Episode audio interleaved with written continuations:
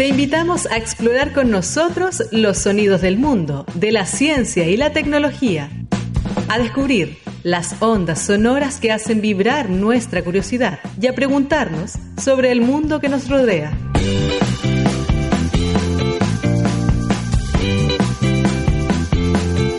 En Radio Watch te damos la bienvenida a un nuevo capítulo de Sonidoteca Explora. Programa del Par Explora de CONICIT Los Ríos, de la Dirección de Vinculación con el Medio de la Universidad Austral de Chile voy a partir por la casa, perdón, pero Rocío Jaña, coordinadora ejecutiva del Par Explora. ¿Cómo estás, Rocío? Hola, Sergio, bien, gracias. Muchas gracias por venir obligatoriamente al programa. Invitada obligada. De nada. y eh, por otro lado, por acá está Raúl Camargo, director del Festival Internacional de Cine de Valdivia. ¿Cómo estás, Raúl? Muy bien, muchas gracias por esta invitación. Eh, eh, es voluntario. voluntaria, sí. voluntario media. Voluntario media también. Hoy vamos a conversar sobre una cosa que tenemos en común, una cosa que hemos trabajado ya este segundo año, tercer año, perdón. Tercer año. Tercer año en conjunto, eh, que es el concurso de micrometrajes Explora el Cine. Lo vamos a estar lanzando, vamos a estar conversando un poquito sobre ciencia y cine también, que queremos hacer esa fusión. Como les decía, acá en Sonidoteca Explora estamos con Rocío Jaña, coordinadora ejecutiva del PAR Explora, acá en la región de los ríos, y Raúl Camargo, director del Festival Internacional de Cine de Valdivia. Este programa se llama Sonidoteca Explora. Ustedes se preguntarán por qué. Sí, ¿por qué será? ¿Por qué será? Muchas gracias. Eh, porque siempre tenemos un sonido, algo que nos invita a reflexionar un poco. En esta primera parte del programa queremos reflexionar con este sonido que se escuchaba por ahí.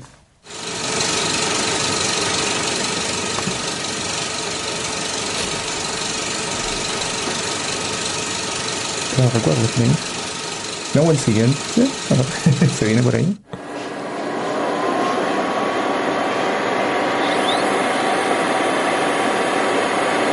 No es dentista, no, no es dentista. Tengo que adivinar. Es el retroceso de MHS. ah, ah, alguien se le cayó el carne por ahí. Pero, eh, no, primero quería preguntar, el primero, por supuesto, siempre... ¿De cuántos milímetros es esta proyección? 9.5, no, no. este, este lo, saqué de una página, decía 70 milímetros, no sé. Pero un, un, tipo de proyección. El segundo era una proyección ya en un, en un proyector de estos digitales que hay actualmente. Así de fuerte suena. Esa es la ventilación. La ventilación. Claro, porque si no se, se queda detenido. Bueno, ¿por, qué traía este sonido que, esta vez fue de sorpresa? Porque... Eh, no lo trajimos nosotros. No, no, no, no. no. La, idea que le invitaba otra que pero esta vez quise traer este porque eh, aquí se nota un poco la evolución que ha tenido la tecnología y por supuesto de la mano va la, va la evolución que tiene la ciencia, la ingeniería en este caso, eh, que se pone al servicio del cine o el cine también busca nuevas tecnologías. ¿Cómo se ha visto la evolución de la tecnología y cómo ha afectado también un poquito al cine, al audiovisual, eh, en su trabajo? Raúl. Bueno, primero señalar que el, cine inicia como un evento científico, o sea, a, nivel de la historia se conoce por ciertos académicos, autores, lo nombran como el pre-cine, pero más bien es el cine en sí, digamos que son todas las intentonas de lograr plasmar el movimiento más allá de la imagen fija, digamos, que era lo que logró hacer la fotografía. Entonces, si bien se establece que 1895 sería como el nacimiento del cine, más bien ese es el momento en que se dio por primera vez una función colectiva en la cual se pagaba entrada, de hecho, en, una pantalla, digamos, para, para, para una audiencia. Pero previamente había una serie de experiencias que tenían justamente esa búsqueda. O sea, eh, grandes científicos como el propio Edison fueron parte justamente de ese nacimiento previamente, desde Yancey, eh, Etienne Jusmery, eh, Maybridge, eh, fueron buscando esa posibilidad de generar eso, que era como la ilusión del movimiento hasta el movimiento en sí.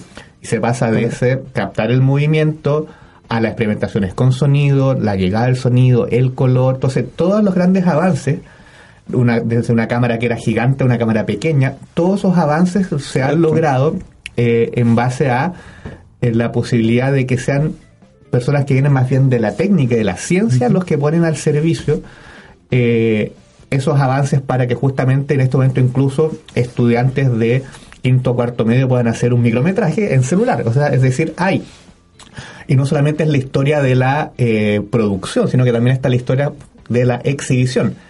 Que de hecho, escuchábamos en el sonido. Y que de hecho antes más bien lo que se hacía era en ese sonido hermoso del proyector en celuloide, digamos, que esa cinta que se colocaba anteriormente, que se ve en las películas ya ahora. Claro. Eh. Eh, lo que se buscaba era que fuera lo más silencioso posible, pero nosotros que todavía proyectamos en celuloide, como que lo hacemos un poco al revés, que se vea la máquina que suene, eh, porque ya es un formato que muy pocas instancias se dan el ver en película. Entonces, de hecho, vienen proyeccionistas de, de edad, digamos, de mucha trayectoria, y las personas que en el festival terminan sacándose fotos no con el actor o la actriz, sino que con el proyeccionista al lado, digamos, de esa misma máquina que suena, pero obviamente combinado con la alta tecnología que son estas máquinas totalmente digital, láser y que hacen que las películas se vean también de manera impresionante. Entonces, la historia del cine también es la historia técnica del cine y el cine no existiría más allá de su componente industrial, pero sobre todo su componente artístico, sino que sean científicos que previamente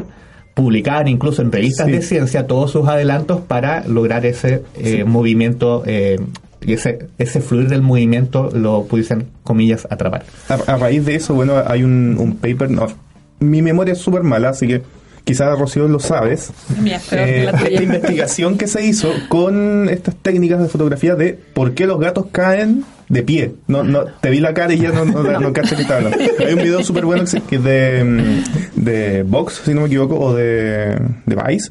De, de, esta investigación que se hizo a raíz de la fotografía, de cómo podían sacar fotografías mucho más rápidamente para ver el gato, colocarlo de espalda y que caiga de pie. Y qué hacía el gato porque no podía... Ah, cuando se gira. Cuando se gira. Ah. Eh, no, ¿Cómo lo hacía? Porque no se apoyaba en nada, no, eh, como que quebraba la física, como sale por ahí en, Twitter. Un gran saludo a mi amigo de la quiebra. Sí, que ya ha, estado por acá. Eh, y la gente de verdad creía, oye, el gato tiene poderes físicos increíbles y era que podía torcerse en el aire y, caer. De hecho, también históricamente sobre todo a nivel de la pintura, estaba el debate si el caballo en su galope en su momento tenía, eh, tenía, digamos, las cuatro patas, las cuatro patas en el aire o si siempre había una. Y uno de los grandes experimentos previos justamente al cine se hace en un hipódromo, que es poner cámaras en secuencia, digamos, para fotografar ese movimiento y darle una continuidad en base a la animación de esas fotografías. Eh, entonces, todo el cine parte de esas intentonas científicas que eran justamente para plasmar el movimiento y en base a esos adelantos se ve la posibilidad de hacer ficción, de hacer fantasía, de hacer documental, pero si los científicos no, no existiría, no existiríamos como que parte en un momento bien unido y después como que se separa ahora vuelve a unirse aquí un poco con el con ese concurso ah, poniéndose en la, historia. Mundialmente. Mundialmente. No pero hay, hay mucho que se hace eh, en el audiovisual en eh, comunicación de la ciencia. Rocío te estoy eh, viendo para allá. Porque hay, hay muchas cosas que se hacen actualmente o se, se han hecho durante la historia en que se utiliza el audiovisual para comunicar ciencia. ¿Cómo lo, lo ves tú en, en esa área? ¿Qué, hay, hay algunas eh, obras muy interesantes que han aparecido que, también incluso nos podrías contar del no sé, eh, recordando en los 80 el, típico Cosmos, que, ah, audiovisualmente era un, colocarlo, creo que en Chile se dio este en horario Prime, no, no recuerdo, no recuerdo porque no estaba vivo. eh, es que, me, encanta ese tiempo del, del, audiovisual en Chile. Tiempos antiguos, Tiempos antiguos. como yo. Gracias. me encanta, sí. amoroso. Eh, no, pero en, en, ese tiempo tenía un lugar muy importante, por ejemplo, ese tipo de serie. Actualmente la, gente ve mucho BBC Earth. Eh, Está en Nanolquín, en efecto. Claro, eh, en Nanolquín en esa época.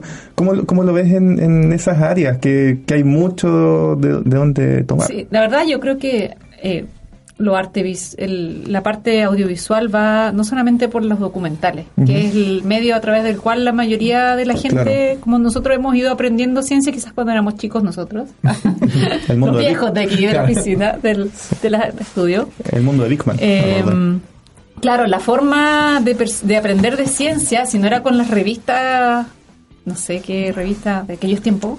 no, por favor, soluciones escolares, tiempo. Claro, el Icarito. Eh, El papa frita. Era a través de los documentales, los documentales de la televisión abierta, porque tampoco había televisión por cable ni televisión satelital. Entonces era con esta traducción, este doblaje al español, donde tú te perdías la voz de David Attenborough, que era maravillosa, nosotros no la conocimos. Em, pero hoy en día hay muchas otras vías, o sea, tenemos hay proyecciones en edificios patrimoniales, por ejemplo, para cuando se celebra, no sé, el año de los océanos, recuerdo en Valparaíso se hizo una proyección en, en un monumento en una plaza, donde no era un mapping, pero era una recreación en tres dimensiones del fondo del mar. Ah, y era impresionante, súper impresionante, cosas que uno ni siquiera se imagina que pueden hacerse.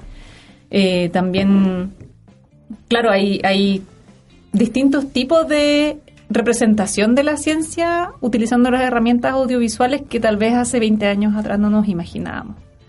Y es parte de las maravillas que los chicos pueden lograr si se entusiasman con este concurso.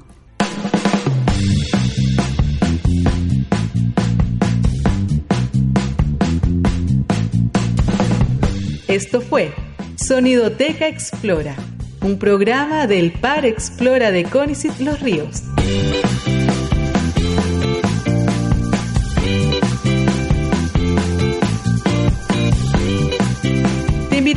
Cada lunes de 11 a 12 horas a explorar con nosotros en la 90.1 FM en Radio UAT de la Universidad Austral de Chile.